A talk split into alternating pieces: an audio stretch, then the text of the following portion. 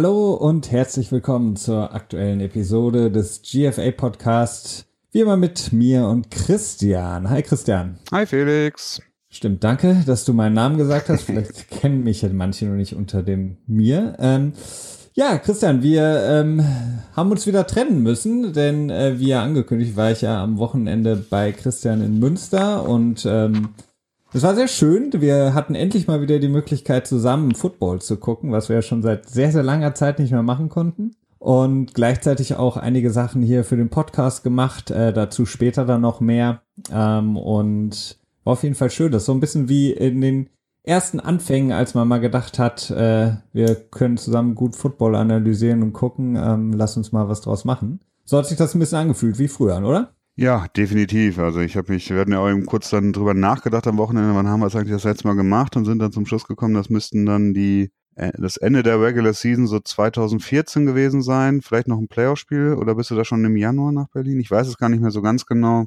Und so ganz wie früher ist es ja nun auch nicht, weil als wir dann 2009 angefangen ja. haben, da ja. war ich ja noch irgendwie so ein, naja, ein totaler Noob, will ich jetzt nicht sagen, aber ein ziemlicher Noob. Da habe ich ja nur mal ab und zu mir den Super Bowl angeschaut kannte so die Regeln im Groben, aber so richtig Ahnung hatte ich noch nicht davon, da warst du natürlich damals noch deutlich weiter. Ähm, aber ja, dann Alles haben wir ja relativ viel mal zusammen geschaut, ne? Definitiv und das ist ja auch schön für alle da draußen, die sich denken, ich verstehe das immer noch nicht so ganz mit dem Football. Es dauert ein paar Jahre, aber dann versteht man es richtig gut, wenn man dran bleibt. Ja, definitiv. Also es hängt natürlich dann natürlich auch damit äh, äh, zusammen, wie viel ja, Zeit, das klingt jetzt auch zu viel gesagt, aber wie sehr man sich damit beschäftigt. Also wenn man jetzt nur immer nur die Spiele schaut, dann lernt man natürlich auch deutlich mehr dazu. Aber wenn man dann natürlich so sich im Internet noch ein bisschen auf dem Laufenden hält und natürlich auch uns zuhört, um, um uns mal ein bisschen selber auf die Schulter zu klopfen, äh, geht das mit der Lernkurve natürlich doch noch mal ein bisschen schneller nach oben. Also es ist auf jeden Fall nicht, äh, ja, es ist nicht so, dass man als äh, Deutscher, der damit nicht aufgewachsen ist, keine Chance hat, im Football irgendwann mal klarzukommen. Also Motivation weiterzumachen. Ähm, dann lass uns mal reinspringen in die Themen der Woche, die wir heute vorbereitet haben, die wir mit euch und äh, jetzt zusammen auch besprechen wollen. Ähm, wenn wir mal anfangen, vielleicht mit dem Recap sozusagen des Wochenendes, mit den großen äh, News, die so aufgelaufen sind, ähm, unter anderem Verletzungen und auch ja sehr unschöne Neuigkeiten. Fangen wir damit vielleicht mal an. Die NFL hat jetzt heute ähm, oder war es bereits gestern? Ja, beziehungsweise heute kam die Nachricht. Ich glaube, heute kam es raus, ja. Ja, dass ähm, Michael Crabtree und Keep Talib, ähm, der Wide Receiver einerseits der Raiders und der Corner der Denver Broncos, die sich in dem Spiel am Wochenende ein, ähm, ja, eine Schlägerei, wie man sie selten sieht, äh, geliefert haben, ähm, wurden beide jetzt gesperrt von der Liga für beide jeweils zwei Spiele. Ähm, das ist schon äh, ja eine unschöne Aktion gewesen von den beiden. Also sieht man wirklich selten und kein gutes Zeichen insgesamt für die Liga als Aushängeschild. Deswegen haben sie, glaube ich, auch stark hart durchgegriffen. Ja, das kann man so sagen. Also das war wirklich ähm, ja schon fast totaler Kontrollverlust irgendwie. Also die Bilder, die man gesehen hatte, ne, also irgendwie das Ganze ist erstmal ausgelöst worden dadurch, dass ähm, Akib Talib im letzten Jahr schon, als er gegen Crabtree in der Coverage war, ihm seine Goldkette abgerissen hat. Und das wohl, ja, extra, weiß ich nicht, aber es sah schon so ein bisschen so aus, als wenn es extra gewesen wäre. Und die ganze Sache ist jetzt nochmal so, äh, ja. Eskaliert, also. Eskaliert, genau als Talib ihm dann nochmal die Goldkette abgerissen hat. Das heißt, er ist das zweite Mal in Folge ihm die Kette vom Hals gerissen hat und dann ist er irgendwie so ausgerastet. Man weiß natürlich nicht, was da sonst noch so zwischen denen vorgefallen ist, wie nett die sich untereinander unterhalten haben. Aber es ist halt echt so weit ähm, eskaliert, dass ähm, äh, Crabtree den, den Helm quasi verloren hat und sich dann mit Talib, der den Helm noch auf hatte, geboxt hat wo man sich dann immer so denkt, so, wieso macht man das? Da muss man ja wirklich komplett, wirklich in Rage sein, weil Talib denkt sich, ja gut, du kannst mir so lange gegen den Helm schlagen, wie du willst. Das ist mir relativ egal. Und Talib hat dann auch äh, durchaus ein bisschen zurückgehauen.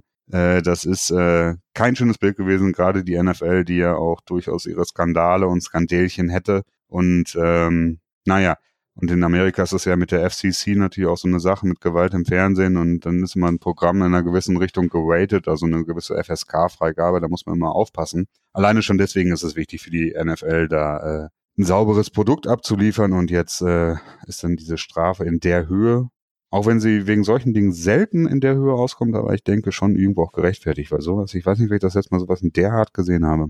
Also ich habe sowas in der Art auch noch nicht gesehen, vor allen Dingen, was ja auch wirklich schlimm war, dass mehrere unbeteiligte Leute da mit reingezogen wurden. Also man hat es gesehen, dass einer der Kameramänner und ich glaube einer derjenigen, die immer dieses Surface halten, ah. ähm, die wurden da von den beiden auch nochmal umgerannt. Also das ist wirklich eine unschöne Situation gewesen.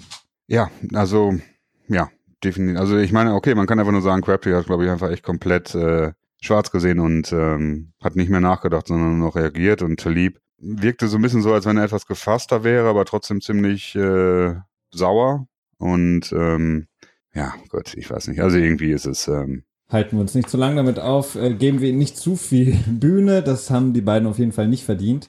Ähm, eine weitere relativ interessante Story des Wochenendes ist der Thailand der Patriots, Metellus Bennett, der ja Schlagzeilen ausgelöst hat äh, durch seinen Weggang von den Packers, beziehungsweise seine Entlassung ähm, aufgrund äh, dieser Schulterverletzung, an der er wohl lange ja, mit zu kämpfen hatte, ähm, ist jetzt von den Patriots auf IR gesetzt worden, sprich, ähm, er wurde auf die Injured Reserve gesetzt, kommt nicht mehr zurück dieses Jahr, ähm, lustigerweise aber wegen einer Oberschenkelverletzung äh, und nicht wegen der Schulter. Bennett selber hat wohl gesagt, mit der Schulter hätte er durchspielen können, aber die neue Verletzung, die zwingt ihn dazu aufzuhören. Ähm, es ist eine Story, die wir, glaube ich, nie so wirklich durchschauen werden, was da wirklich passiert ist, wer da ja, die Wahrheit sagt, wer vielleicht irgendwie lügt. Also sehr, sehr, sehr, sehr skurrile Aktion. Aber jetzt ist er auf jeden Fall raus für die Saison. Genau, also er hatte ja einmal noch den, diesen äh, gerissenen äh, Rotatormanschette, so ist das Wort wieder dafür. Und äh, hatte dann irgendwie auch noch eine andere, eine Layburn-Verletzung. Äh, ich weiß nicht genau, was das ist. Ähm, ich habe irgendwo mal einen Tweet gelesen, ich glaube, das war wieder von Jesse D, unser, äh, unser Medical Insight in die NFL-Welt, die sagte, dass das wahrscheinlich so eine Akkumulation von allen Verletzungen ist, die dafür geführt hat, dazu geführt hat, dass er jetzt auf IR landet, dass er insgesamt mit den einzelnen Verletzungen, wenn die nur einzeln bestehen würden, durchaus in der Lage wäre, weiterzuspielen. Und jetzt, da die dann alle zusammengekommen sind, er sich dann gesagt hat, oder dass dann gesagt wurde, okay, das hat keinen Sinn mehr dann quasi. Das ist so ein bisschen die Richtung, in die ich gehe und glaube, dass das so der Fall ist. Also der Hamstring alleine wäre wahrscheinlich äh, noch kein Grund gewesen, ihn auf IR zu setzen. Ja, das ist wahrscheinlich, spielt da, spielt da alles mit. Mal schauen. Also es könnte auch das Ende gewesen sein für seiner Karriere. Er hat das ja angekündigt, dass es möglich sei, dass er nach der Saison aufhört. Ähm, wir sind mal gespannt. Da gibt's ja noch weitere Gehaltspoker äh, beziehungsweise Verhandlungen. Genau. Ähm, ja, zwei Jahre ist er, glaube ich, noch unter Vertrag nach diesem Jahr und äh, für jeweils um die sechs Millionen im Jahr, glaube ich. Allerdings äh, kaum oder keine Garantien zu Beginn des Liga-Jahres. Liga-Jahres. Ja. Ähm, ja, ähm, bleiben wir vielleicht, wenn wir über die Green Bay Packers äh, auch kurz das angerissen hatten, mal bei deren Quarterback Aaron Rodgers ähm, hat für sehr viel Schlagzeilen gesorgt, ähm, als er in Vorbereitung auf das Sunday Night Game gegen die Pittsburgh Steelers auf dem Feld stand und äh, ja schöne Würfe geworfen hat. Also ähm, sah aus, wie Aaron Rodgers immer aussieht. Ähm, schien, als hätte er keine Schulterverletzung, als wäre da nie was gewesen. Er sagt auch selber, er fühlt sich gut Jetzt hoffen natürlich alle, kann er nochmal zurückkommen die Saison und kann er vielleicht nochmal die Saison retten für die Packers? Ja, das ist die große Frage. Also er wurde am, am 19. Oktober wurde er operiert am, am rechten Schlüsselbein, ähm, ist auch auf Injured Reserve natürlich gelandet und kann halt rein ähm, ligarechtlich, also den Regeln entsprechend, frühestens äh, am 17. Dezember zurückkommen gegen Carolina könnte aber ab Freitag anfangen zu trainieren. Und ich glaube, das ist so, sobald ein Spieler anfängt zu trainieren, wenn ich das richtig in Erinnerung habe, er hat das Team danach äh, zwei Wochen Zeit, ihn zu beobachten. Oder mhm. nee, ich glaube drei Wochen. Ich bin mir nicht ganz sicher, aber es hat so eine gewisse Zeit lang, ihn zu beobachten. Also die müssen ihn dann auch nicht nach zwei Wochen aktivieren. Aber sie haben auf jeden Fall die Chance, ihn von der Injured Reserve zurückzuholen. Ähm, ja, also mich würde es echt wundern, wenn das passieren würde. Also ich bin wirklich davon ausgegangen, okay, die Sache ist gelaufen. Ja, ich auch. Ähm, es hat sich so zwischenzeitlich so angehört, als wenn er frühestens Woche 16 oder Woche 17 zurückkommen kann. Hätte natürlich sein können, wenn dann die Packers noch mitten in der Playoff äh, Race Geschichte gewesen wären, was äh, bei so einem späten, was bei so einer späten Rückkehr schwierig äh, zu sein scheint, dass er dann nochmal reingeworfen wird, um dann nochmal vielleicht ein, zwei Spiele zu gewinnen, um die Playoff-Chancen aufrechtzuerhalten. Und mit Woche 17, also mit äh, am 17. Dezember, das wäre dann Woche 15, meine ich. Mhm. Das wäre ja schon äh, eine andere Hausnummer dann, ne? Definitiv, ja. Die Frage ist jetzt natürlich ähm, auch nach der Niederlage, äh, ja, einer bitteren Niederlage im Sunday Night Game gegen die Steelers, ähm, reicht es überhaupt noch? Also gerade in der NFC, die ja so unglaublich stark ist dieses Jahr, ähm, ist die Frage, mit wie viel Siegen bzw. Niederlagen hat man überhaupt noch eine Chance in, sagen wir mal, drei Wochen auf äh, einen Playoff-Platz. Ähm, das heißt, da müssten die Green Bay Packers jetzt schon wirklich ihre nächsten Spiele alle gewinnen, dass man dann sagen kann, okay, wir gehen das Risiko ein und holen Aaron Rodgers zurück. Interessant finde ich bei der ganzen Sache, er hat bis heute noch kein äh, X-Ray, also noch kein, ähm, ach, wie heißt äh, Röntgenschalen. Röntgen, genau, nach seiner OP, weil man eben sie sagt, dass äh, würde irgendwie angeblich die Genesung äh, äh, ja, zurückwerfen, wobei da auch wieder sehr, sehr viele Ärzte gesagt haben, unter anderem Doc Flynn, das wäre absoluter Quatsch, aber das ähm, ist dann wieder so, so ein bisschen Alex Guerrero, Tom Brady, holistische ja. Körperkultur, ne? Ja, ja. Also man sagt so, äh, wenn man, äh, beziehungsweise man weiß noch gar nicht, wie es verheilt ist, weil man sich das nicht angeguckt hat. Standard ist eigentlich nach kurz nach der OP, ein paar Wochen später guckt man sich das nochmal an. Ähm, aber das ist nur nicht passiert. Ähm, man kann quasi nur sagen, was er fühlt und anscheinend fühlt er sich gut. Wir behalten es im Auge, wäre natürlich eine krasse Story, wenn er wirklich zurückkommen würde. Ja, es ist, es ist nicht unmöglich. Ne? Ähm, Handley hat jetzt auch echt eins, sein bestes Spiel, würde ich mal fast sagen, jetzt diese Woche gemacht. Auch wenn sie dann noch knapp verloren haben. Aber das Playoff Race ist in der NFC extrem eng. Also die Seahawks sind das derzeit bestpositionierte Team, das nicht in den Playoffs ist, mit 7 zu 4 und die Packers haben 5 zu 6. Also die sind da äh, zwei Spiele schon zurück. Selbst die Lions aus der eigenen Division sind noch vor ihnen. Äh, ich glaube, ja. die spielen nochmal gegeneinander. Das heißt, mhm. das könnte man dann natürlich dann noch wieder äh, gerade biegen in so einer gewissen Art und Weise. Aber insgesamt, also Packers auch die Cowboys, die auch mit 5 zu 6 dastehen, ähm, das ist ein sehr langer und steiniger Weg zurück in die Playoffs. Lass uns doch gleich äh, mal über die Playoffs sprechen. Vorher vielleicht noch ein paar äh, weitere News, um das Ganze abzurunden aus dem äh, ja, Verletzungsbereich, wenn man so will. Und zwar ähm, ist es so, dass Connor Barwin, ähm, der Outside Linebacker der LA Rams, sich äh, verletzt hat am Arm, eine leichte, ein leichter Bruch, ähm, was auch immer das wirklich bedeuten soll. Er ist nur für zwei Wochen raus, also wird nur zwei Spieler wahrscheinlich fehlen. Ähm, für eine Defense, die momentan extrem stark spielt. Auch das hat man gesehen am Sonntag äh, gegen die Saints. Ähm, Jordan Reed, der große Tight der äh, von Washington, ist noch nicht zurück. Äh, seine Genesung verzögert sich weiter und weiter. Er wird wahrscheinlich auch im nächsten Spiel nicht spielen. Und ähm, ja, noch eine wichtige Verletzung auf jeden Fall Nate Ebner, der einer der besten Special Teams Player in der Liga von den New England Patriots hat sich bei einem ja, Fake-Punt-Versuch, äh, der zwar erfolgreich war, aber hat er sich das Knie so stark verletzt, dass er die Saison nicht mehr zurückkommen wird. Ein großer Verlust auf jeden Fall für das Special Teams Play, was ja sehr hoch gelobt und hoch, ähm, ja, sehr viel Beachtung bekommt, auch in New England. Ähm, da ist das schon ein starker Verlust. Ja, es ist schon äh, verrückt, aber er ist wirklich einer der der besten Special Teams Player. Er wäre sicherlich dieses Jahr auch dadurch, dass Matthew Slater, der eigentliche Special Teams Captain der Patriots dieses Jahr viel verletzt war, wäre er sicherlich relativ äh, großer Favorit auf den Pro Bowl gewesen. Also es würde mich echt nicht wundern, wenn er da den, oder sogar All Pro dann in dem Moment, wenn er den Titel hätte dieses Jahr gewinnen können. Ähm, sehr schade für ihn. Also wirklich ein Spieler, der selber auch bei den ähm, Olympischen Spielen für das USA-Team im Rugby angetreten ist. Der hat da in, in dem 7-on-7-Team für die USA ist er ausgelaufen, äh, aufgelaufen, nicht ausgelaufen. Äh, hat selber, glaube ich, nicht wirklich gestartet, also war da mehr so ein Backup quasi. Hat irgendwie auch eine sehr interessante Footballgeschichte selber erlebt. Sein Vater war äh, Rugby-Spieler, mit ihm hat er immer relativ viel Rugby gespielt. Und äh, der Vater ist, glaube ich, relativ früh gestorben und dann hat er das immer so im Herzen getragen, das Rugby. Und dann hat er sich selber diesen Traum erfüllt, dass er bei den Olympischen Spielen dabei sein konnte, hat dann auch die spezielle Erlaubnis des Teams bekommen, dabei mitzuspielen. Ähm, sehr schade, also wirklich ein Stand-up-Guy, also ein Typ, den man, äh, zu dem man durch und durch einfach nur halten kann. Also das ist immer dann schade, wenn, wenn solche Spieler, die auch so unterm Radar so fliegen und dann so ein gutes, gutes Jahr haben, die auch wirklich immer um ihr Geld kämpfen müssen in der Liga, weil das sind halt Special Teams Player, ne? Also Nate Ebner, äh, den kennen nicht viele Leute. Und da nee. äh, fand ich das sehr schade, sehr traurig. Definitiv. Ging mir auch so. Äh, das Spiel, was wir auch zusammen mal wieder gesehen haben, äh, war auf jeden Fall direkt zu Beginn relativ großer Rückschlag. Ähm, Rückschläge gibt es auch äh, für die Detroit Lions. Ähm, Tavon Wilson, ähm, Safety der Detroit Lions, ähm, fällt mit einer Schulterverletzung und anschließender Operation aus für den Rest der Saison. Ähm, sehr, sehr starker Hit äh, für die Lions, die im Grunde genommen, was gerade in der Secondary, also im Backfield, können sie eigentlich nichts sich erlauben, was Verletzungen angeht. Und Tavon Wilson, wirklich ein relativ solider Safety, wird ihnen fehlen.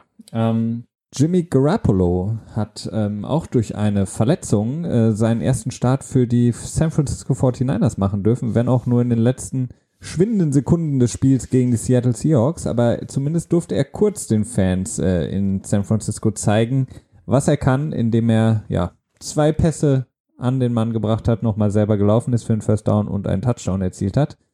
Ähm, denn der Corner, ach, Cornerback sage ich schon, Quarterback CJ Beathard ähm, hat sich mit einer Knie- und Hüftverletzung aus dem Spiel verabschiedet und wird wahrscheinlich auch ein bisschen länger fehlen, beziehungsweise war ja sowieso die Überlegung, dass Jimmy Garoppolo nach dem Trade von den Patriots ähm, jetzt ungefähr ab dieser Woche starten soll.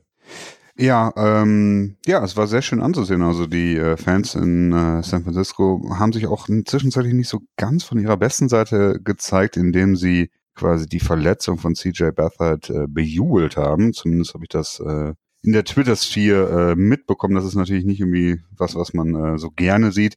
Aber Jimmy hat natürlich einen Top-Start hingelegt. Nun darf man auch nicht vergessen, das Spiel war komplett verloren. Ähm, und dann dementsprechend dann noch die sogenannte Garbage Time am Start. Also das sollte man jetzt nicht total überbewerten, aber es ist natürlich ein schöner Start. Ne? Also es gibt ja noch durchaus Prospect, Prospect QBs, die dann aufs Feld gehen und dann nur noch ein Knie nehmen und dann die Zeit runterlaufen lassen. Er hat es dann geschafft, ähm, indem er echt eine gute Pocket-Präsenz gezeigt hat und dann nochmal äh, nach links rausgerollt ist und dann den Ball am Mann gebracht hat. Nicht schlecht, das lässt auf mehr hoffen. Also ich bin gespannt, ob er nächste Woche vielleicht sogar schon äh, startet dann oder, ach ja, Entschuldigung, nee, ist ja klar. Also er fällt ja zwei bis vier Wochen aus, der Bathard. Insofern wird er wohl sehr wahrscheinlich starten. Ne?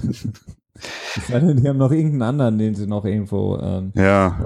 Katakomben des äh, Teams holen, aber nein, Jimmy Garoppolo wird spielen und ähm, das wird auf jeden Fall interessant wie er so ein ganzes Spiel mal managt ähm, von Anfang an, ob er schon in der Lage ist, das Playbook ähm, ja innerlich zu haben. Bin gespannt. Ähm, lass uns doch ähm, dann direkt auch mal ein bisschen mehr über die Spiele sprechen, äh, Christian. Mhm. Äh, fangen wir ein bisschen an mit den, ähm, ja, den Thanksgiving Games, äh, die ja wahrscheinlich die meisten auch äh, von euch da draußen gesehen haben.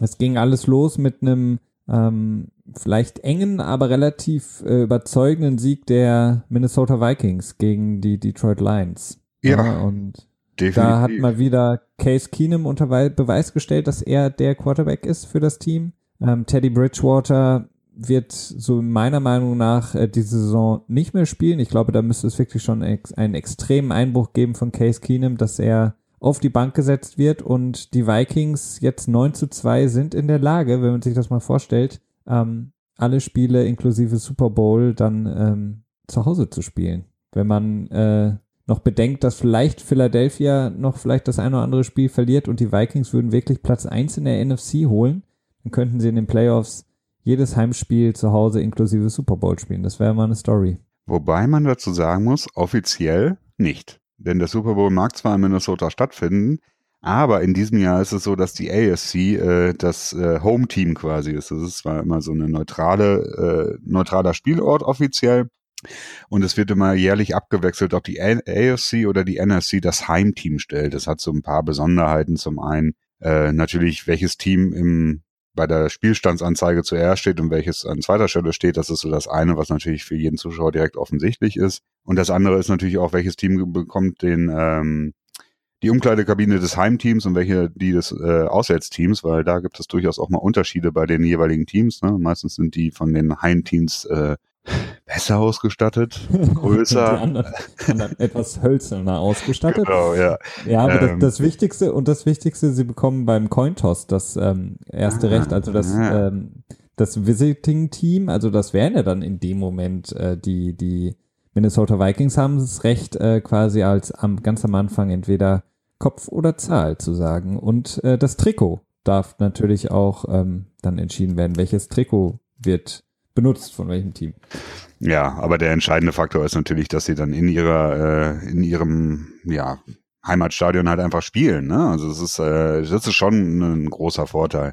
Auch wenn ich nicht glaube, dass es dann irgendwie mehr Fans äh, der Vikings im Stadion sein werden. Also vielleicht schon, aber ich will jetzt nicht sagen, dass es mehr als fünf Prozent mehr wären als bei einem normalen Super Bowl-Trip. weil ganz einfach die Tickets so unglaublich teuer sind, dass der Durchschnittsfan, ja, kann sich das einfach nicht so einfach leisten. Ne?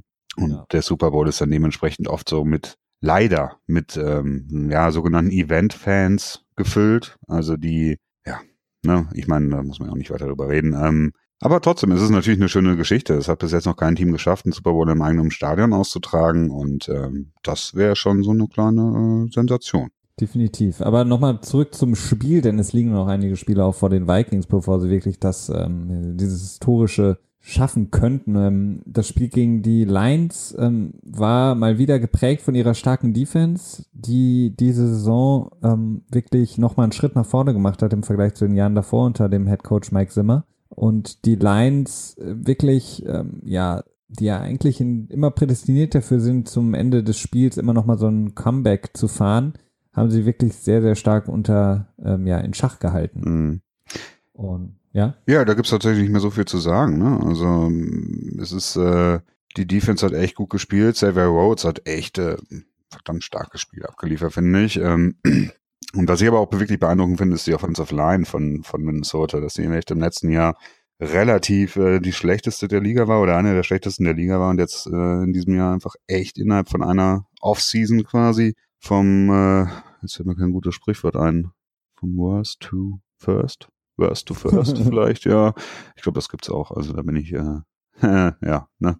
Aber ja, äh, ja, beeindruckend. Äh, sehr spannendes Spiel auf jeden Fall. Und ich möchte, glaube ich, auch, dass jeden Donnerstag immer äh, zwei Spiele zu in Deutschland schaubaren Zeiten übertragen werden. Also ich finde das sehr cool. Schön wär's, aber leider ist nicht jede Woche Thanksgiving.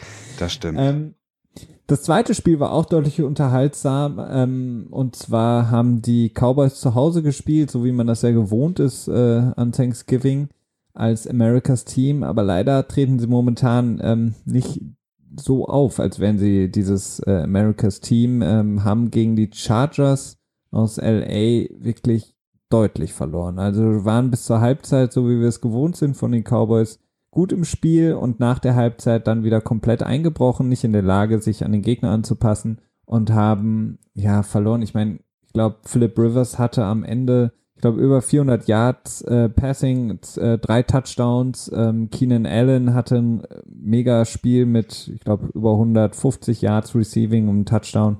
Das war schon, ähm, ja, wenn man es so ein bisschen flapsig ausdrückt, ein Abzug. Definitiv. Ähm, Definitiv. Also kann man nicht anders sagen. Also dass man wieder echt, äh, es ist frappierend, wie der Coaching-Staff von, von den Dallas Cowboys, ähm, ja, wir haben ja schon ein paar Mal jetzt äh, nicht so äh, zufrieden über Jason Garrett, den Head Coach der Dallas Cowboys, gesprochen, einfach nicht in der Lage sind, Halftime-Adjustments irgendwie durchzuführen. Also das ist, äh, die scheinen einfach wirklich nicht in der Lage zu sein, in der Woche so viele Plays zu installieren und dann gleichzeitig während des laufenden Spiels ähm, zu überlegen, was läuft, was läuft nicht und was können wir verbessern.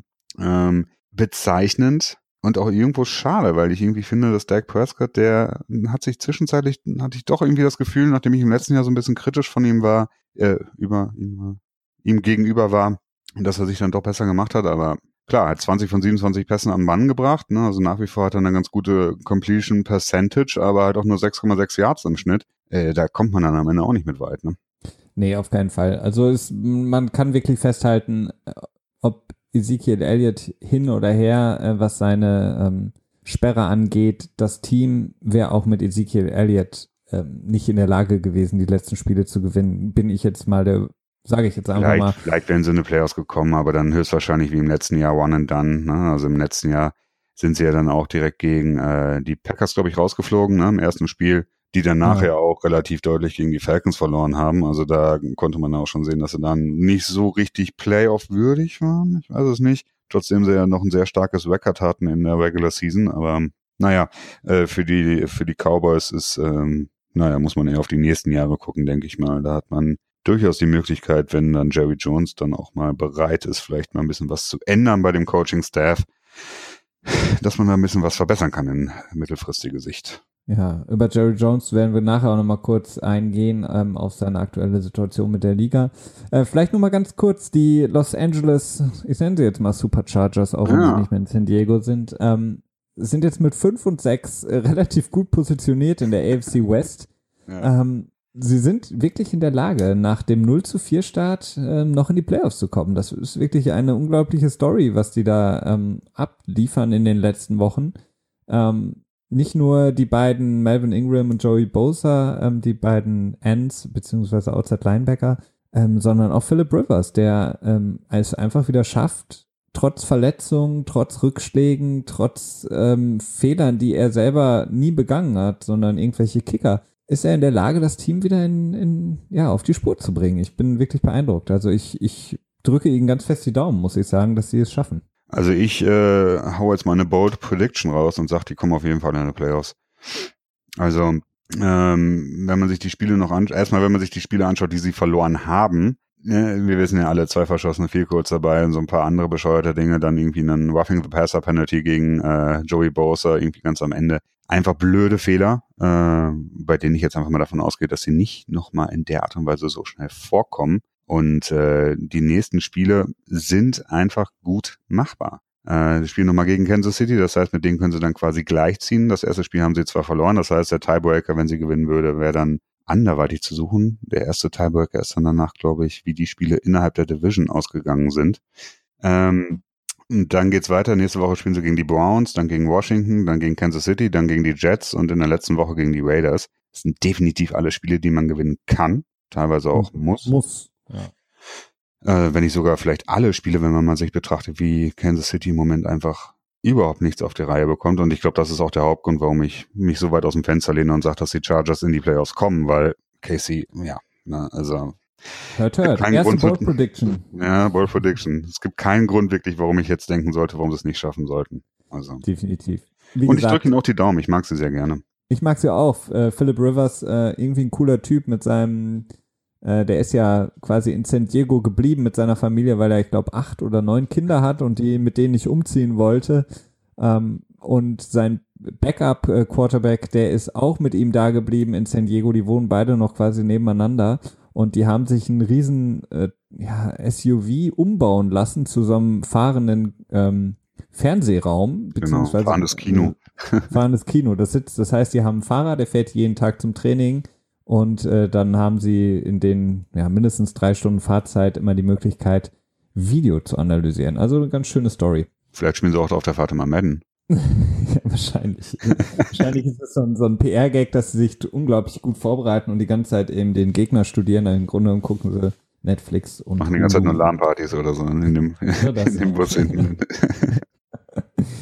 ähm, ja, das, ähm, ich will gar nicht zu sehr jetzt auf das, äh, das Nachtspiel eingehen an Thanksgiving. Das war ein, ähm, wirklich ein Spiel, das hat äh, eigentlich, ja, war schwierig, da wach zu bleiben. Ähm, das Redskins-Giants-Spiel, ähm, äh, ja, ein Spiel, das eigentlich geprägt war von, ich, ich weiß es nicht, also Unfähigkeit auf Seiten der Giants und äh, schlechtem Spiel auf Seiten von Washington, die ihre Chancen relativ früh nicht genutzt haben, unglaubliche Fehler dabei gemacht haben, beispielsweise der ähm, Special Teams Player von Washington, der den Punt an der 5-Yard-Linie fängt den eigenen und somit äh, eigentlich eine gute äh, Field Position beziehungsweise schlechte dann für die Giants produziert, aber einfach mit dem Ball in die Endzone läuft und der Ball kommt dann zurück zur 20 Yard Linie. Alles solche solche Sachen, die eigentlich ja unvorstellbar sind. Ähm, mhm. ähm, wichtig einfach da nur die, ja, Washington sind weiterhin im Rennen mit 5 zu 6, aber relativ schwierig jetzt da in der, klar, die Division geht an, an Philadelphia, aber vielleicht haben sie noch eine rein rech rechnerische Chance, aber Wahrscheinlich nicht. Ja, ne, wenn man sich das betrachtet, die Chargers mit 5 zu 6 haben unheimlich gute Chancen und die, Reds, äh, die Washington Redskins haben mit 5 zu 6 ja, bescheidene Chancen. Das, Bescheiden, ist, ja. äh, das ist dann einfach der Unterschied zwischen der AFC und der NFC. Aber es, es, bleibt spannend. Also das Lustige ist ja, Kirk Cousins spielt unglaublich gut. Also er hat von den von den Statistiken her nur nie so guten Football gespielt und ähm, macht sich wirklich und das wird wirklich die Frage sein, was äh, Washington mit ihm machen wird, ob sie ihm nochmal ähm, den Franchise Tag äh, geben und ihm dann über 30 Millionen zahlen Nee, also das Franchise-Tag geben die ihm nur, wenn die äh, quasi sich vorher schon so eine Spur handelseinig geworden sind, dass Cousins sagt, okay, ich möchte bei euch bleiben und dass Washington sagt, ja, okay, wir möchten dich haben, äh, dass man sich dann schon sagt, so, okay, ne, in dem und dem Rahmen bewegen wir uns vertraglich, bist du damit einverstanden? Und sagt äh, Cousins, ja, okay, bin ich. Und dann sagt man halt, okay, um uns mehr Zeit zu geben, unterschreiben wir das, äh, geben wir das Franchise Tag und dann versuchen wir schnell einen Vertrag äh, fertig zu machen. Weil man ja auch nicht vergessen darf, das Franchise Tag, das läuft sich dann, glaube ich, auf äh, 35 Millionen Dollar oder so für Kirk Cousins. Ähm, das muss Washington auch dann unter sein Cap kriegen. Ich weiß nicht genau, wie viel Cap Space sie gerade haben, aber die müssen dieses Cap Space dann haben in dem Moment, bis ja, sie klar. den Vertrag dann äh, ähm, verhandelt haben. Und dementsprechend würde man sich dann selber in der Free Agency unglaublich selber einschränken, weil man dann Spieler, die die Top-Spieler gehen ja meistens innerhalb des ersten Tages, in der ersten zwei, drei Tage äh, vom Markt. Äh, da könnte man quasi dann kaum agieren, weil man den finanziellen Spielraum dann in dem Moment einfach nicht hat. Und es ist eine sehr blöde Situation für Washington. Ähm, dementsprechend wäre es am besten wirklich, wenn die dann auch ein bisschen zu viel Geld für Cousins geben würden, wenn sie ihn wirklich halten wollten, damit sie dann auch den Freiraum in der Free Agency haben. Aber man weiß auch nicht, ob, ob Cousins vielleicht einfach sagt, so, nee, ich will hier weg, das ist, äh, so wie ich hier behandelt wurde, äh, da muss ich woanders hin und naja, wir werden sehen. Dann am Sonntag haben wir zusammengeschaut, äh, das, das Patriot-Spiel. Relativ, ähm, ja, hart geführtes Spiel. Es gab da relativ viel, ähm, ja, ich will nicht sagen, ja, unfairen Einsatz, aber doch schon relativ, wie man sagt man so schön, äh, crappy. wir, haben uns, wir haben uns lange drüber lustig gemacht über diesen Begriff. Ähm, Patriots gewinnen relativ deutlich, relativ ungefährdet, auch wenn es zeitweise auch relativ viele ungewöhnliche Fehler waren auf Seiten der Patriots. Aber sie sind mal wieder mit 9 zu 2 auf einem relativ guten Weg. Du hast gerade eben noch was gesagt, ähm, was sie erreicht haben jetzt. Ach so, äh, Moment, lass mich eben kurz schauen. Die haben jetzt äh, 17 Mal in Folge eine Saison mit einem äh, Winning Record, also das heißt mit mehr Siegen als Niederlagen abgeschlossen. Das ist das erste Mal seit, jetzt muss ich gut meine Stats hier raussuchen. Bum, bum, bum, bum. Oh, jetzt habe ich dir Stats fürs Ende geklaut. Ja, schäm dich. Ja, okay. Äh, seit 1970. Und zwar 1970 hatten ähm, die Dallas Cowboys, die haben von 19... Hä? von 1960 bis irgendwann in die 70er? Oder? Okay. Ah, nee, von 1970 bis 1985, so war es, Entschuldigung. Ah, okay. ja, ja, jetzt bin ich gerade äh, in, den, in den Zahlen ein bisschen verrutscht. Und äh, die 49ers haben es von 83 bis 98 gehalten. Mhm. Ähm, ja, was halt besonders dabei ist, ist, äh, dass halt die Saison, also dass halt die Liga sich ganz weiter verändert hat. Ne? Also man hat halt das Salary Cap eingeführt, Free Agency überhaupt generell eingeführt. Und damals war es deutlich einfacher, diese Legacy-Teams zu bauen, weil man einfach deutlich weniger Spieler verloren hat. Es gab weniger Turnaround in den Teams und äh, dementsprechend ist das schon besonders, was Bill Belichick da erreicht hat. Äh, natürlich mit äh, erheblicher Unterstützung von Tom Brady. Definitiv. Ähm, ja, im Gegensatz dazu springen wir vielleicht mal ein bisschen vor. Die Steelers, so das zweite Team in der AFC, beide jetzt äh, Patriots und Steelers mit 9 zu 2. Wir hatten vorhin schon kurz drüber gesprochen. Die ähm, Packers haben knapp verloren ähm, gegen die Steelers im Sunday Night Game am Sonntag. Ähm, Mike Tomlin hat heute in einem Interview gesagt, er denkt jetzt schon äh, Tag und Nacht so ein bisschen über das Spiel gegen die Patriots nach, denn das wird das Entscheidungsspiel sein in der AFC. Das wird wann genau sein? Ich glaube Mitte Dezember. Äh, in drei Spieltagen. Also ja. nächste Woche spielen die Pets, glaube ich, gegen Buffalo, dann gegen Miami das Rückspiel und dann gegen die Steelers in Pittsburgh also at Heinz Field. Das wird auf jeden Fall ähm, das entscheidende Spiel sein überhaupt in der AFC, denn sonst ist davon da ja kann man ausgehen. Also es ist unwahrscheinlich, dass äh, so dass sowohl die Patriots als auch die Steelers noch zwei Spiele verlieren und nur dann würde quasi die, der Sieg bzw. Die, die Niederlage zwischen den beiden Teams überhaupt eine Rolle spielen. Ja, beziehungsweise Jacksonville. Also man muss ja wirklich sagen, äh, Jacksonville hatte, hatte eigentlich diese goldene Möglichkeit, wenn man so will, dadurch, dass sie schon gegen die Steelers gewonnen hatten. Ja ähm, quasi dann den Tiebreaker für sich entschieden hatten, hätte sie eigentlich nur jedes Spiel gewinnen müssen. Ähm, ja, aber ich glaube auch nicht, dass Jacksonville in der Lage ist, äh, quasi die nächsten fünf Spiele zu gewinnen und die Steelers aus den nächsten fünf Spielen drei zu verlieren. Also das ist äh, ja, das ist auch nicht unmöglich, natürlich nicht. Aber das ist nicht unmöglich, aber ich stell mal vor, wer hätte vor der Saison gedacht, dass äh, Jacksonville äh, zu Mitte ja. der Saison ähm, so gut dasteht wie die Steelers. Aber naja, haben sie nicht geschafft, haben ja verloren gegen die Cardinals. Von daher stellt sich diese Frage jetzt erstmal nicht mehr. Ähm, sonst hatten wir ja noch äh, dann wahrscheinlich das äh, namhafteste Spiel ähm, am Sonntagabend. Und zwar waren die Saints zu Gast im Coliseum in Los Angeles äh, bei den LA Rams und haben verloren gegen Jared Goff und seine Offense und vor allen Dingen gegen die Defense äh, von Wade Phillips. Obwohl sie zeitweise relativ gut aussahen, Alvin Kamara, der ja Rookie, hat mal wieder ein verdammt starkes Spiel gemacht. Drew Brees war mal wieder gar nicht so doll gefordert wie in den letzten Wochen auch. Aber insgesamt hat sich dann am Ende doch die bessere Defense mal wieder durchgesetzt und die ist auf Seiten der Rams auf jeden Fall zu finden momentan. Ja, es ist, äh, oh Gott, jetzt geht hier wieder so ein Autovideo los. Äh, ich hasse das, diese ganzen amerikanischen Web Websites sind so voll mit diesen Autoplay-Videos und immer wenn man dann irgendwie sich die Stats-Seiten anruft, dann kommt immer so ein mega lautes Video und man erschrickt sich immer erstmal. Äh, ja, so viel zu äh, so viel dazu. technischen Nickeleien so im Nebenfeld. Wir waren bei äh, Nordens gegen LA, ne? Ähm, starke Defense, definitiv. Ähm, kann man nicht anders sagen. Also mir, ich muss auch sagen, Aaron Donald gefällt mir unglaublich gut diese Saison. Ähm, der ist echt verdammt gut zurückgekommen. Mhm. Ähm, hat jetzt wieder, ja, also statsmäßig ist es diesmal nicht, ist er diesmal nicht so aufgefallen, hat jetzt mal wieder einen Sack gesammelt und QB-Hit dabei, ne, das macht es natürlich auch immer schwierig, aber das ist einfach ein besonderer Spieler. Also sogar vielleicht sogar ein bisschen so Defensive Player of the Year mäßig, ich weiß es nicht so genau. So, es wird ja, glaube ich, nicht so unrecht in der Debatte geführt. Mhm. Ähm, aber auch generell. Ich fand das ganz lustig. Ich habe, äh, hast du die Sounds of the Game gesehen, also Sound Effects von dem Spiel? Nee. Das war ganz lustig. Man hat äh, da gesehen, wie Case Keenum, der hat ja unheimlich viele Orderbeds zwischenzeitlich rausgehauen. Kannst du dich da noch dran erinnern?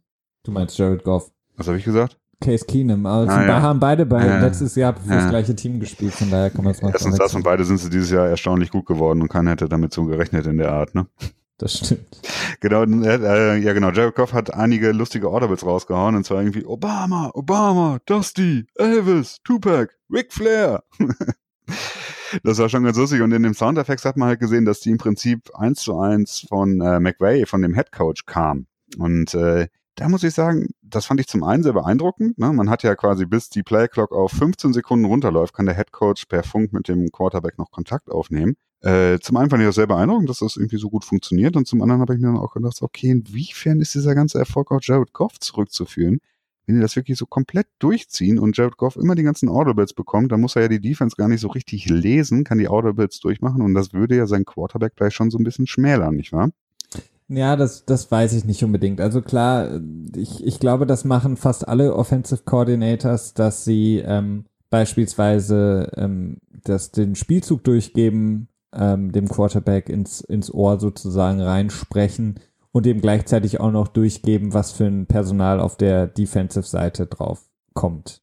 Also welche, welches Defensive-Schema äh, oder welche Spieler mhm. generell aufs Feld laufen, spielen die dann eher wahrscheinlich eine, ähm, ja, verteidigen sie eher jetzt gegen den Pass oder verteidigen, verteidigen sie eher gegen den Lauf? Das ist eine Aufgabe vom Defense, äh, vom Offensive Coordinator oder Head Coach dann äh, in dem Fall bei den Rams, das zu sehen und dann eben dementsprechend auch zu sagen, okay, du hast jetzt voll, du hast jetzt zwei Spielzüge, du hast jetzt beispielsweise eine Laufoption und eine Passoption und ähm, je nachdem, wie sie sich dann aufstellen, die, die Defense, mhm. ähm, muss der Quarterback das entscheiden und ich glaube, dass gerade, dass es manchmal auch sehr, sehr schwierig ist, innerhalb, also bis zur 15 Sekunden Marke, das wirklich alles durchzugeben. Das heißt, der Rest, der muss schon vom Quarterback kommen. Also du kannst sagen, okay, die spielen jetzt die und die Defense, ich sehe die und die Spieler auf dem Feld, die bringen noch ein extra äh, Corner aufs Feld, äh, die sp spielen irgendein Dime, äh, Package, was weiß ich, hab äh, das im Auge oder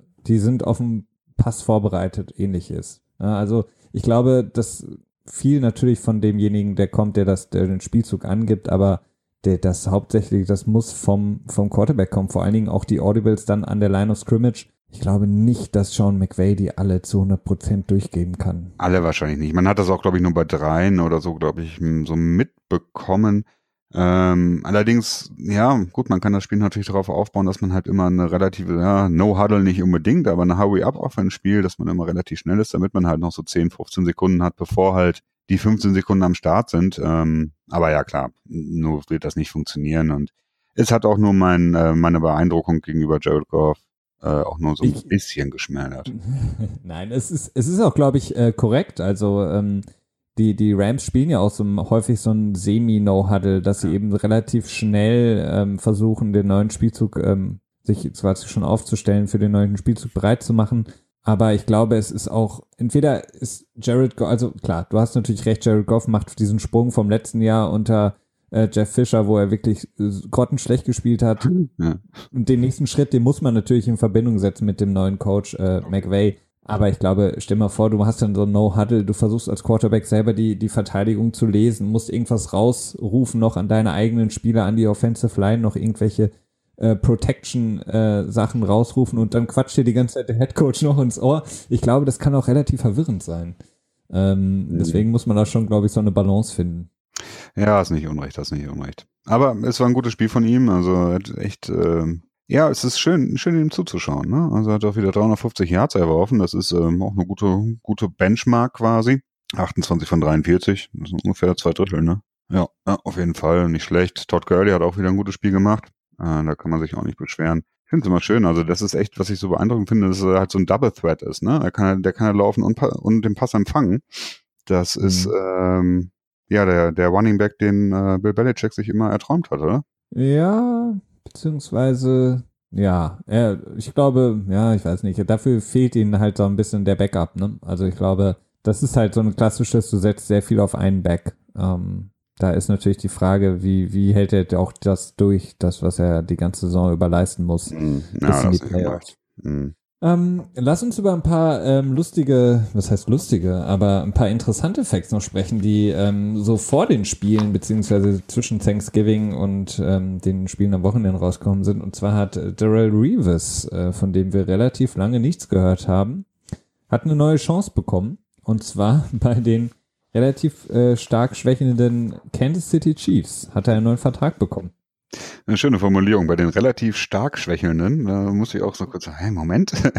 ja, äh, ja, hat er bekommen. Also es ist wirklich ein interessanter Vertrag. Da sind die Details sind jetzt, glaube ich, gestern dann rausgekommen. Äh, und zwar bekommt er in diesem Jahr mehr oder weniger das Minimum, was er bekommen kann an äh, Gehalt weil im Prinzip die Jets ja 6 Millionen sowieso bezahlen und die Chiefs dann, glaube ich, nur so 300, 400.000 überhaupt nur für Reeves an Gehalt bezahlen müssen. Allerdings bekommt er nochmal 1,75 Millionen, wenn die das AFC Championship Game erreichen und nochmal 1,75 Millionen, wenn sie den Super Bowl erreichen. Das heißt nochmal dreieinhalb Millionen an Incentives obendrauf, was natürlich ganz angenehm ist.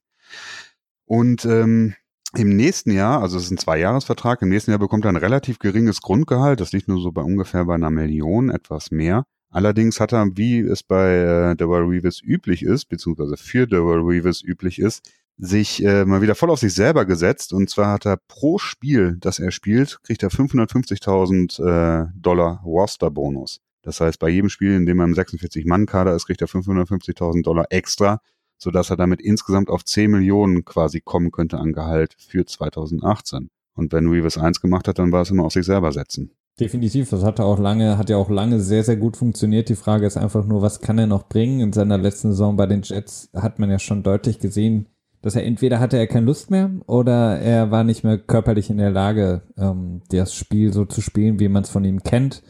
Ähm, dieses klassische Reeves Island, eins gegen eins, gegen den besten Receiver des gegnerischen Teams. Die Zeiten sind scheinbar so ein bisschen vorbei. Also das letzte Mal, wo es wirklich noch, wo das wirklich noch gut funktioniert hat, war wirklich das Jahr mit den Patriots, als er dann auch seinen Super Bowl gewonnen hat. Seitdem ist von Reeves eigentlich nicht mehr viel zu sehen, beziehungsweise man ja, hat auch wirklich gesehen, dass er nicht mehr in der Lage dazu war. Aber es ist natürlich ein interessanter Move von den Chiefs, ähm, dass sie ihn jetzt nochmal holen. Ich frage mich so ein bisschen, wo er wie eingesetzt werden soll. Ähm, ob er wirklich dann startet. Ähm, Im Grunde genommen kannst du ihn ja auch nur gegenüber von Marcus Peters einsetzen oder ja, er ist jetzt nicht unbedingt so der. Ja, ja, aber er hat ja auch noch nie wirklich gespielt, ne? Also es wäre jetzt schon ein krasser Sprung. Ähm, dann zum Safety. Und in der Slot kannst du ihn auch nicht so wirklich einsetzen. Also. Nee. Hm. Bin, aber bin als Safety könnte ich mir schon vorstellen, weil er nun wirklich ein, äh, ein Sauvant des Spiels ist. Ne? Also ich glaube, er ist wirklich einer der intelligentesten, also Football-intelligentesten Spieler, die man sich so vorstellen kann, weil er ja einfach so unheimlich viel über Technik alles gemacht hat. Ne? Also er war ja nie irgendwie so der Stärkste oder äh, Schnellste oder so insgesamt, sondern einfach, indem er hier ein bisschen zippelte, immer da immer gezippelt hat, wo man, wo der Schiedsrichter es halt eben nicht gesehen hat oder wo er keine Flagge geworfen hat, also quasi immer bis zur, bis zur bis zur Ecke des Erlaubten quasi alles herausgereizt hat ähm, das macht natürlich dann den Unterschied aus und dann natürlich auch ne, Offensive zu, Offenses zu lesen und zu wissen, okay, jetzt kommt wahrscheinlich das, das sind diese Vorteile, die man hat und das sind natürlich auch Dinge, die man als Safety eben ganz dringend, ganz wichtig braucht. Definitiv, ja. Aber wie gesagt, ich, ich bin mal gespannt. Ich glaube eher, dass er so als der dritte, vierte Cornerback erstmal. Könnte ich mir auch gut wird. vorstellen, ja. Mhm. Ist natürlich auch eine Frage, wie schnell er das Playbook lernen kann. Ne? Also ist, glaube ich, letzte Woche wurde er gesigned, diese Woche war er noch nicht aktiv. Ne? Ähm, ja, und man hat es bei so vielen großen, äh, guten Quarterback, äh, Cornerbacks gesehen, Stefan Gilmer von den Patriots, der jetzt erst wirklich da sein Potenzial ausschöpft. Der hat vier Wochen gebraucht, äh, plus eine Offseason, um ähm, gerade die Zonenverteidigung der Patriots, wie sie sie spielen, zu verstehen. Ähm, wir hatten es gerade eben schon mal kurz angesprochen. Jerry Jones ist immer noch ein Thema. Leider muss man sagen, er hat jetzt zwar bekannt gegeben, dass er die NFL nicht mehr verklagen wird, äh, beziehungsweise nicht mehr hinter äh, Roger Goodell so aggressiv her sein wird, wie er das mal angekündigt hat vor noch ein paar Wochen. Es bleibt aber trotzdem immer noch ein Thema, denn er ist verdammt sauer immer noch und kriegt sich nicht ein, muss man wirklich sagen. Ja, es wirkt wirklich wie so ein ähm, kleines Kind, habe ich mal das Gefühl, dass ein Wutanfall bekommen hat an der Kasse, weil es kein, keine Schoko, kein Schokoriegel bekommen hat oder so äh, ein Tantrum, wie das dann im Englischen so schön heißt. Ähm, ja, also er ist nach wie vor äh, sauer auf Godell und äh, versucht andere Owner auf seine Seite zu ziehen, hat dabei aber nicht so viel Erfolg, so wie es zu äh, sein scheint. Ähm, ja, es ist jetzt hat er jetzt hat er im Prinzip im Dezember, glaube ich, eine Sitzung anberaumt am 13. Dezember, wo alle Owner zusammenkommen oder sie umfunktioniert. Bin mir nicht ganz sicher, ob die Sitzung so oder so hätte stattfinden sollen oder ob er sie jetzt quasi initiiert hat. Ähm, schlussendlich ist es jetzt aber wohl so, dass ich einen ähm, Bericht gelesen habe, dass die das ähm, Komitee, das für den Vertrag von Roger Goodell zuständig ist, quasi den Vertrag bis dahin durchboxen möchte, dass er bis dahin quasi unterschrieben ist und dann Jerry Jones keinen Stress mehr machen kann. Ähm, ja, ist immer ein bisschen schwierig, diese, diese, diese Berichte, die dann so gemacht werden, das sind dann immer irgendwelche, irgendwelche Quellen, die dann natürlich nicht genannt sind. Man weiß nicht, ob das stimmt oder ob die quasi benutzt werden, in denen sie eine Falschaussage veröffentlichen, um dann die Medien so ein bisschen zu manipulieren. Aber es ist eine Geschichte, die uns nach wie vor äh, begleitet. Definitiv, die begleitet uns, wird uns noch weiter begleiten. Ähm, ja, es ist, es ist schwierig. Er hat ja selber gesagt, dass, ähm, ähm, beziehungsweise was ganz lustig ist, damals, als die Patriots äh, Tom Brady verloren haben, nach der Deflate Gate Saga, da hatte er noch quasi zu den Patriots gesagt, äh, zu Robert Kraft und seinem Sohn Jonathan, ähm, mein Gott, jetzt nehmt's halt so an, es ist halt so, ähm, ihr müsst halt dafür sorgen, dass euer Team trotzdem gewinnen kann. Im Grunde genommen kann man das gleiche ihm jetzt vorwerfen, dass er sich vielleicht einfach mal ähm, damit abfinden soll, dass Ezekiel Elliott gesperrt wurde und einfach mal schauen, ähm, wie er dem Team helfen kann, denn er hilft dem Team sicherlich nicht, wenn ähm, er quasi das Team auch indirekt immer wissen lässt, dass ähm, nur Ezekiel Elliott den Erfolg bringen kann. Das, ähm, ich glaube, das ist insgesamt für das Team auch nicht gut. Aber wir werden sehen. Das denke ähm, ich auch. Ich will mal eine, eine Lanze brechen für einen äh, Spieler einer Position, die wir auch ähm, generell sehr häufig ähm, kritisieren, und zwar äh, für einen Kicker, und zwar Justin Tucker, hm. der Kicker der Baltimore Ravens, der ähm, ja, vielleicht ist er manchmal ein bisschen arrogant, aber er ist in meinen Augen der beste Kicker der Liga. Das kann man Er so hat jetzt auch wieder im Monday Night Game gezeigt, da hatte er ein 53 Yard Field Goal. Ähm, ja, unglaublich gut geschossen. Also das 53 Yard Field Goal, das wäre glaube ich auch von 70 Yards gut gewesen und das war in der Mitte, also genauer in die Mitte kann man es nicht machen. Und ähm, lustigerweise habe ich dann gelesen, dass ähm, die Baltimore Ravens das einzige Team sind in der Liga, das neben einem äh, Special Teams Coordinator, also dem Trainer, dem Assistenztrainer, der quasi für das Special Teams zuständig ist, noch einen extra Spezialisten eingestellt haben, seitdem ähm, Harbour da Trainer ist, der Spezialist ist für das Kicking Game, also ah. quasi nochmal ein extra Trainer für den Kicker. Huh. Und ähm, das macht sich bemerkbar irgendwie. Also ähm, da standen dann auch Beispiele, dass viele andere Teams ähm, gar nicht äh, so viel, erstens nicht so viel Wert drauf legen und zweitens auch keine umliegenden Spezialisten haben als Special Teams Coordinator. Das mhm. gibt zum Beispiel Teams, die haben dann Trainer, die haben sich irgendwie so bewiesen als ähm, Assistant im, im, ja, in der Offense oder Defense etc. und werden dann sozusagen promoted, also befördert und bekommen dann quasi eine wichtigere Position wie zum Beispiel Special Teams, weil man eben sagt, okay, da braucht man jetzt nicht so generell viel, ähm, ja, so Feinheiten trainieren, aber ähm, Baltimore sagt eben, wir müssen genau da auch Feinheiten trainieren und ganz besonders beim Kicker. Und ähm, das macht sich bemerkbar. Also Justin Tucker, ähm, der, der beste Kicker der, der Liga in meinen Augen. Und ähm, interessant, dass es wirklich nur ein einziges Team gibt, das hat mich sehr überrascht, die einen extra Trainer oder sagen wir mal einen Consultant, Spezialisten, was auch immer, eingestellt haben, nur für ihren Kicker. Ja, das ist, das ist wirklich interessant. Das wusste ich auch nicht. Äh, wundert mich jetzt aber ehrlich gesagt nicht. Ist es eigentlich Jim oder John? Ich verwechsel die beiden immer. Äh, John. John. Ähm, ja, der ist, der hat ja auch ähm, in seinem College-Hintergrund, da hat er ja immer relativ, ja, der, der hat ja diese, diesen Hang auch zu diesen speziellen Spielzügen. Ne? Ich erinnere mich dann da zurück, wo er dann irgendwie noch so ein bisschen Zeit überbrücken musste. Mhm. Ne, konnte halt nicht mehr ein, äh, ein Knie nehmen. das hört sich auch mal komisch an. Aber das ging halt irgendwie nicht mehr, weil es waren irgendwie noch sieben Sekunden oder so oder zehn Sekunden und dann hat er den Panther aufs Feld geschickt und quasi jedem Spieler gesagt, okay, egal was ihr macht, ihr haltet euren Gegenspieler einfach nur fest, ja, auch wenn ihr irgendwie Flaggen kassiert ohne Ende. Und dann wird der Ball halt gesnappt und der Panther ist dann irgendwie in der eigenen Endzone gewesen, hat den Ball die ganze Zeit gehalten und gewartet und immer nur geguckt, bricht irgendwo jemand durch. Und vor ihm alle Spieler, die haben die Leute gehalten bis zum geht nicht mehr, mehr oder weniger umarmt und irgendwie zu Boden gerungen. Und am Ende waren dann wahrscheinlich irgendwie 20 Fouls auf dem Feld und äh, dann kam halt die äh, die Penalty dann durch und dann war aber auch egal, war die Zeit war abgelaufen, dann wurde dann vielleicht, weiß nicht, ob dann noch ein Spielzug gespielt wurde. Nee, dann eigentlich auch nicht mehr. Nee, ne? das war dann vorbei. Ja dann ist es vorbei. Dann sind die Yards, die man verloren hat, dann auch egal. Und äh, dementsprechend wird dann, glaube ich, auch die Regel geändert daraufhin danach. Ne? Ich glaube, dass das jetzt nicht mehr so in der Art möglich ist. Also äh, der Haber, der ist ja schon so ein spitzfindiger Typ, der durchaus äh, das Regelbuch auch so ein bisschen durchforstet und äh, guckt, wo er sich dann nochmal einen kleinen Vorteil mit äh, erarbeiten kann. Dementsprechend wundert es mich nicht, dass er das auch beim Kicker dann probiert. Ja, definitiv. Also ich glaube insgesamt ist das Niveau des Kicking Games ähm, relativ schlecht. Also wir haben natürlich keinen anderen Vergleich in einer Liga, ähm, die derart professionell ist wie die NFL, aber ähm, so wie ich das verstehe, ist das Kicking Game einfach schlecht, weil es nicht gut trainiert wird, vor allen Dingen die Technik. Und das ist natürlich auch vielleicht für alle, die sich mal irgendwie ein, Stipendium am College etc. ähm, erhoffen. Äh, man hat das zuletzt gesehen, wie viele Kicker irgendwie Quereinsteiger es zumindest mal irgendwie in ein Team geschafft haben in der NFL. Das ist auf jeden Fall eine Möglichkeit, weil da gibt es äh, relativ wenig Konkurrenz und die Konkurrenz, die da ist, auch gerade im College, ist ähm, nicht gut. Ja, das stimmt. Auch wenn immer diese ganzen, es gibt ja immer so, so Trickshot-Artists, Artists, ne? Ich meine, ich hätte mal irgendwie, das war vor zwei Jahren, da war so ein, ähm, ein junger Schwede war das, glaube ich. Auf jeden Fall war es Skandinavier, der irgendwie auch so ganz viele tolle verschiedene Kicks gemacht hat, irgendwie über Häuser hinweg und äh, was nicht, 80 Yard Field Goals oder so gemacht hat und hat er dann so, so ein Highlight-Video zusammengestellt und das wurde dann auch in die USA, es hat in den sozialen Medien relativ viel äh, Aufregung, Aufmerksamkeit erzeugt. Und dann wurde er, glaube ich, auch von den Jets sogar eingeladen zu so einem Probetraining. Aber dann wird dann halt doch nichts draus. Und ich glaube, dass es dann für dieses Quereinsteigen doch relativ schwer ist, weil ähm, ja, weil das halt Mechanismen sind. Und ne? du musst halt als, als Fico-Schütze auch nicht nur einfach möglichst langes Fico schießen können, sondern du musst es halt high-percentage-mäßig schießen können, also sehr häufig.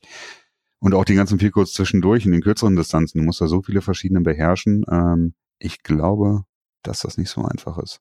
Aber das wäre auch mein Traumberuf in der NFL, Kicker. Da hat man irgendwie, da setzt man seinen Körper so gut wie gar nicht äh, aufs Spiel ja, und verdient trotzdem. Zumindest heutzutage. Vor ein paar Jahren war es noch anders, aber mittlerweile ist es wirklich relativ äh, ja. sicherer Job. Ja, das ähm, stimmt. Bevor wir ähm, heute unsere ähm, ersten Ehrungen verleihen sozusagen, also wir wollen gleich ähm, ähm, den MVP küren. Nach dem Thanksgiving-Wochenende haben wir gedacht, ist das der erste gute Zeitpunkt, das einmal zu machen. Wir wollen den Rookie of the Year küren äh, Coach und den Most Improved Player. Bevor wir das machen, ähm, noch eine kurze Ansage beziehungsweise in eigener Sache eine, wollen wir etwas loswerden und zwar haben wir auf unserer Homepage gfapod nee, gfapod.blog, so rum, danke, ähm, haben wir eine ähm, kleine Umfrage ähm, ja, online gestellt und würden bitten, dass alle, die uns hören und die uns vielleicht auch ein bisschen was mitgeben möchten, an der Umfrage teilzunehmen. Das dauert höchstens eine Minute. Es sind nur ähm, ein paar kurze Fragen ähm, und noch ein Kommentar am Ende, den ihr da gerne mal ähm, lassen dürft. Ähm, wir würden uns sehr freuen, weil wir haben uns gedacht, ähm, wir brechen uns manchmal so den Kopf, was können wir noch anders machen, wie können wir den Podcast insgesamt verbessern. Ähm, da brauchen wir aber noch mehr Input von euch da draußen, die ihr uns hört. Und deswegen haben wir uns gedacht, stellen wir das mal online und hoffen, dass ihr das ähm, kurz mal ausfüllt. Ähm, wie gesagt, es dauert nicht lange und wir würden uns sehr freuen, weil es uns sehr hilft und euch vielleicht auch, Christian, oder? Mit Sicherheit. Ich meine, äh, ja. die Erfahrungen, die wir daraus sammeln und das, was wir daraus lernen, die werden wir natürlich auch umsetzen und dementsprechend dann natürlich auch euch wieder dann zugute äh, heißen. Ja, jetzt habe ich mich da wieder in äh, zugutekommen lassen. Zugutekommen und, lassen, ähm, genau. Genau, und was wir auch auf jeden Fall uns gedacht haben, was wir dann auf jeden Fall machen werden, wenn äh, dir da auch ähm, fleißig eure ja, Bewertungen abgebt äh, bei uns in der Umfrage, dass wir da auf jeden Fall uns auch noch erkenntlich zeigen werden und haben uns gedacht, dass wir da mal einen Game Pass Zugang für ein Wochenende raushauen werden. Das heißt, für alle, die da mitmachen, werden wir da dann am Ende gucken, dass irgendwie auslosen, äh, so dass es auch schön gerecht ist und dann ein Game Pass Zugang für ein Wochenende beziehungsweise einen Spieltag, sieben Tage Zugang äh, raushauen. Und genau. Genau. Für den Fall, dass ihr es schon habt. ja, nee, genau. aber dann ähm, hat dann einer die Chance, sich mal so das komplette Wochenende anzugucken. Genau. Ist das ist der Plan. Und die Coaches-Films sind natürlich auch in die ganzen NFL-Filmgeschichten, die dabei sind. Ne? Da sind ja auch wirklich schöne Geschichten bei. Äh, schlussendlich neulich war auch irgendwie eine sehr interessante über Wes Welker, war, glaube ich, dabei. Ne? Ja. Ja, also da genau. gibt's viele, viel Content, da kann man sich ein Wochenende zu Hause einschließen und Football leben und atmen. Genau, also wie gesagt, gerne ausfüllen. Ähm, wir zeigen uns erkenntlich mit einem Wochenzugang für eine Person. Losen wir dann aus. Ähm, kommen wir zu unseren Ehrungen ähm, jetzt nach dem Thanksgiving-Wochenende, Christian. Es ist Zeit, äh, mal so ein bisschen nur eine, die Liga-Revue passieren zu lassen. Und es ist natürlich eine Liga, in der, auch wenn es Mannschaftssportart, gerne um Einzelehrungen geht. Und deswegen haben wir MVP, Rookie of the Year, Coach und Most Improved Player. Fangen wir an. MVP, wer ist dein MVP? Mein MVP ist Tom Brady. Das ist langweilig. Ähm, aber es ist, äh, selbst wenn man so ein so ein Neuheits-Shiny-Bonus irgendwie verteilt, finde ich, äh, nicht, dass Carson Wentz den MVP-Titel äh, verdient hat. Also ich meine, das ist, äh, wenn man sich das anschaut, dass Tom Brady ist einfach äh, allein in der in der Yards per Attempt liegt dann einen knappen Yard über Carson Wentz, also Yards äh, any Attempt, also ne, das ist äh, schon massiver Unterschied. Da liegt Tom Brady glaube ich bei 8, irgendwas und Carson Wentz bei knapp 7, irgendwas, 7,5 mhm. glaube ich ungefähr. Äh, Touchdown-mäßig ist, ist Wentz zwar knapp vorne, aber es ist einfach echt kein Vergleich. Ähm, deswegen würde ich da ganz klar zu Tom Brady tendieren. Auch wenn natürlich viele sagen so, okay, Tom Brady, ja, der ist schon so lange dabei und gibt das doch dem Jungen. Ähm, Finde ich auch nicht wirklich verkehrt. Das würde ich dann so vielleicht so als Tiebreaker gelten lassen. Ne? Dann würde ich halt vielleicht sagen so, okay, wenn zwei Spieler wirklich so, wenn ich mich zwischen zwei nicht entscheiden kann, dann würde ich dann vielleicht halt so ein Argument hinzuziehen. Aber, aber das geht hier nicht. Das geht hier nicht. Du musst ja dich festlegen. Ja, und es ist ja auch kein, nicht wirklich ein Tiebreaker dabei. Also für mich ist Tom Brady einfach ganz klar besser. Also wichtiger oder spielt besser insgesamt. Genau. Mein MVP, also der Spieler, der für sein eigenes Team die wichtigste Person ist, der wichtigste Spieler, ist äh, diese Saison Russell Wilson von den Seahawks, ja. ähm, weil ich weil ich mir denke, ähm, das Team hat 30 Touchdowns erzielt, ähm, Offense und Defense zusammengenommen und davon ist äh, Russell Wilson an 26 direkt beteiligt gewesen. Ähm, er hat 23 Touchdowns erworfen, er hat ähm, drei Touchdowns erlaufen. Er, ähm, ja, er ist, wenn man das so hochrechnet, seine Zahlen, momentan würde er am Ende des Jahres auf 4400 Yards kommen, 34 Touchdowns und ich glaube fünf Rushing Touchdowns und 584 Yards erlaufen. Das ist ähm, sind unglaubliche Werte für seine, für seine ähm, Karriere, auch die Bestwerte. Ähm, von daher sehe ich ihn als den Most Valuable Player, weil er für sein Team so unersetzbar ist wie sonst für mich kein anderer Spieler. Das finde ich auch äh, ist ein valider Punkt. Also ähm, am Ende wird es, glaube ich, für den MVP-Titel für Russell Wilson nicht reichen. Das werden sicherlich, denke ich mal, schon Tom Brady und, und Carson Wentz unter sich äh, untereinander ausmachen. Aber tendenziell äh, finde ich das äh, voll in Ordnung. Rookie of the Year. Rookie of the Year. Jetzt fängst du an. Mein Rookie of the Year ist ähm, Christian McCaffrey. Ähm, Christian McCaffrey, der ähm, First-Round-Pick von den äh, Carolina Panthers, ist für mich der Rookie of the Year, weil er ähm, die, ich glaube, nach ähm, Le'Veon Bell die meisten Pässe auf der Position des Running Backs gefangen hat. Ähm, 7,9 Yards äh, im Average ähm, mit seinem Pass ähm, also mit seinen Catches hat. Drei Touchdowns ist vielleicht jetzt noch nicht so viel, Aber er ist derjenige in der Offense, ähm, der kaum zu covern ist, der kaum zu verteidigen ist und er ist gerade auch nach dem Weggang zum Beispiel von Calvin Benjamin nochmal deutlich stärker geworden in meinen Augen und ähm, ist dafür für ja die Position, die echt nicht leicht zu spielen ist, äh, dieses Satellite Back spielt er in seiner Rookie-Saison verdammt stark, ähm, entspricht den Erwartungen und ist in der Offense, die nicht viele Playmaker hat, auf jeden Fall neben Cam Newton mein Playmaker da. Ja, das kann man so unterstreichen. Ich würde als äh, Rookie of the Year Alvin Kamara nehmen.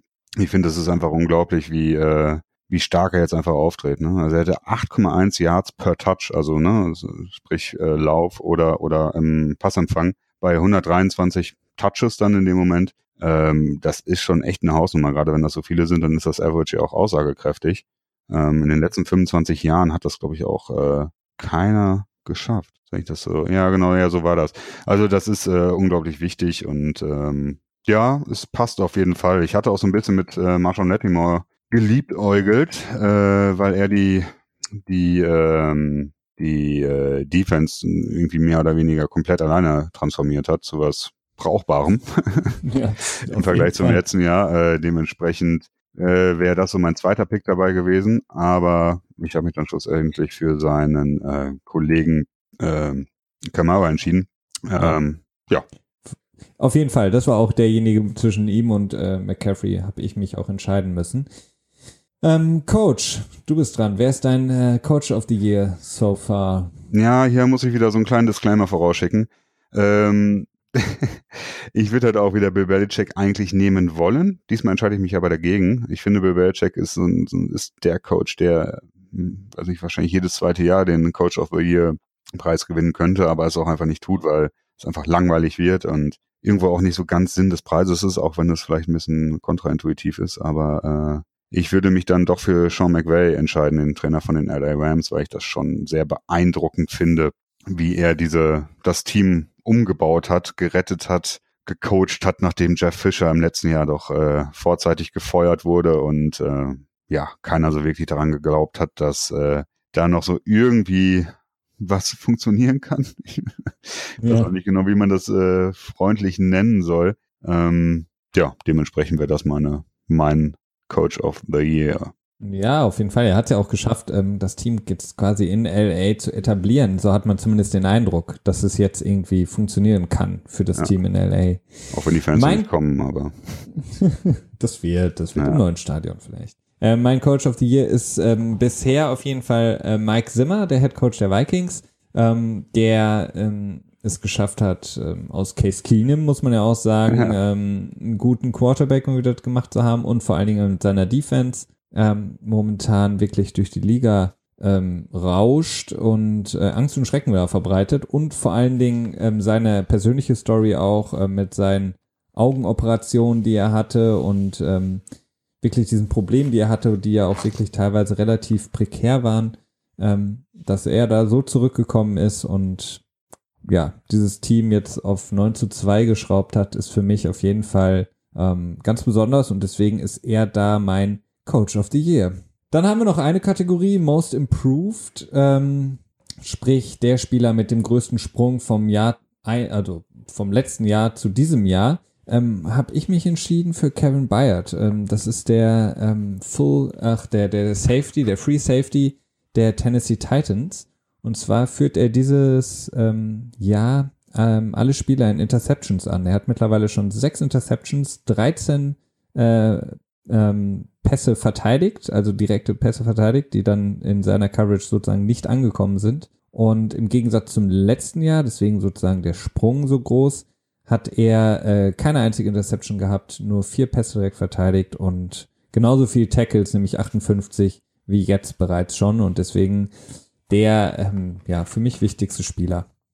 Ja, es ist äh, ein solider Pick. Ähm, ich habe mich in dem Fall jetzt, würde ich mich für Jared Goff entscheiden nachdem man echt, ähm, ich habe ich hab wirklich viel mit ihm mitgefühlt. Ne? Man wird first overall gedraftet, es gibt einen riesigen Hype um einen und dann wird man einfach so schnell dann als Bust abgestempelt und nichts funktioniert und Woche für Woche für Woche fragt man sich, äh, wann kommt Jared Goff endlich aufs Feld, ne? Wozu draftet man ihn first overall? Guckt ihr mal bei Carson Wentz, wie gut er das macht. In, in Philly hätte man doch lieber ihn gedraftet und da hatte ich einfach letztes Jahr doch schon Mitleid mit ihm, so dass ich mich dieses Jahr einfach wirklich darüber freue, dass er jetzt am Start ist, nachdem, äh, ja gut, ich will jetzt auch nicht so Jeff Fischer äh, haten, aber nun ist er nun mal so, ne? Ähm, dementsprechend äh, freue ich mich da ganz besonders drüber und auch eine Quarterback-Position ist auch einfach die wichtigste im Team. Es gibt ganz selten mal ein Team, das äh, gut ist, ohne dass es einen guten Quarterback hat. Äh, dementsprechend entscheide ich mich da für Jared Goff und äh, passt ja auch so ein bisschen zu Sean McVay. Definitiv, ja. Da ähm, hast du jetzt keinen gefunden von den Patriots, der dir dann gefallen würde. Hey, hey, ich habe hab mich eben gegen, gegen äh, Bill Belichick entschieden. Okay. Ähm, wir wollen natürlich keine Folge abschließen bei uns, ohne noch äh, den einen oder anderen Fun Fact mit reinzubringen. Deswegen vielleicht noch ganz schnell, ähm, was hast du, Christian, uns diese Woche Lustiges anzubieten? Äh, ja, zum einen, das ist sehr schwer leider rüberzubringen über, äh, über die, das Medium als Stimme. Die Bears-Fans, Chicago Bears-Fans haben ihren, ihren Head Coach, Coach John Fox getrollt, indem sie äh, ein großes, also die Band, es war ein Bear-Fan, ein großes äh, Firefox-Logo quasi ausgedruckt haben und in die Kamera gehalten haben. Und jetzt äh, ne, Firefox und dann Firefox, der Internetbrowser, äh, fand ich sehr unterhaltsam. Ich habe mich äh, wirklich, äh, ich habe wirklich laut gelacht, was man ja nun tatsächlich eher selten tut bei so Medien-funny Dingen. Man sagt zwar immer LOL, obwohl mittlerweile auch nicht mehr, ne? Aber ja. laut gelacht hat übrigens auch der, der Head Coach der Philadelphia Eagles ähm, Peterson, der wurde nämlich auf der Pressekonferenz nach dem Spiel, nachdem äh, Carson Wentz mal wieder äh, verdammt gut gespielt hat, nach dieser Entwicklung von Carson Wentz gefragt und ähm, da wurde gefragt, ob das ähm, eine premature explosion äh, gewesen sei oder generell diese Saison. Ähm, ich will das jetzt nicht zu sehr übersetzen. Jeder, der ein bisschen Englisch äh, kann, ähm, wird verstehen, warum das ähm, relativ lustig ist, wenn man äh, fragt, ob er eine man kann das vielleicht äh, mit, mit einer, den Witz ins Deutsche übersetzen, indem man das mit einem leichten Mathe-Bezug macht. Und zwar äh, kann man ja in Mathe, es gibt ja einmal den, äh, den Hochpunkt einer Kurve, einer Kurve, den Hochpunkt. Und äh, es kommt ja durchaus mal vor, dass man in Matheunterricht dann mal äh, das andere Wort dafür benutzt hat und dann dementsprechend, äh, so kann man das dann ins Englische übersetzen mit der Premature Explosion. Und ähm, Premature ist halt voreilige dann. Also ja, vielleicht hilft euch das weiter. okay, ähm, willst du uns noch was zum Besten geben oder? Nein, äh, ich habe zwar hier noch so ein paar Dinge, aber wir sind schon relativ weit in der Zeit und wir wollen ja auch äh, genau. fertig werden.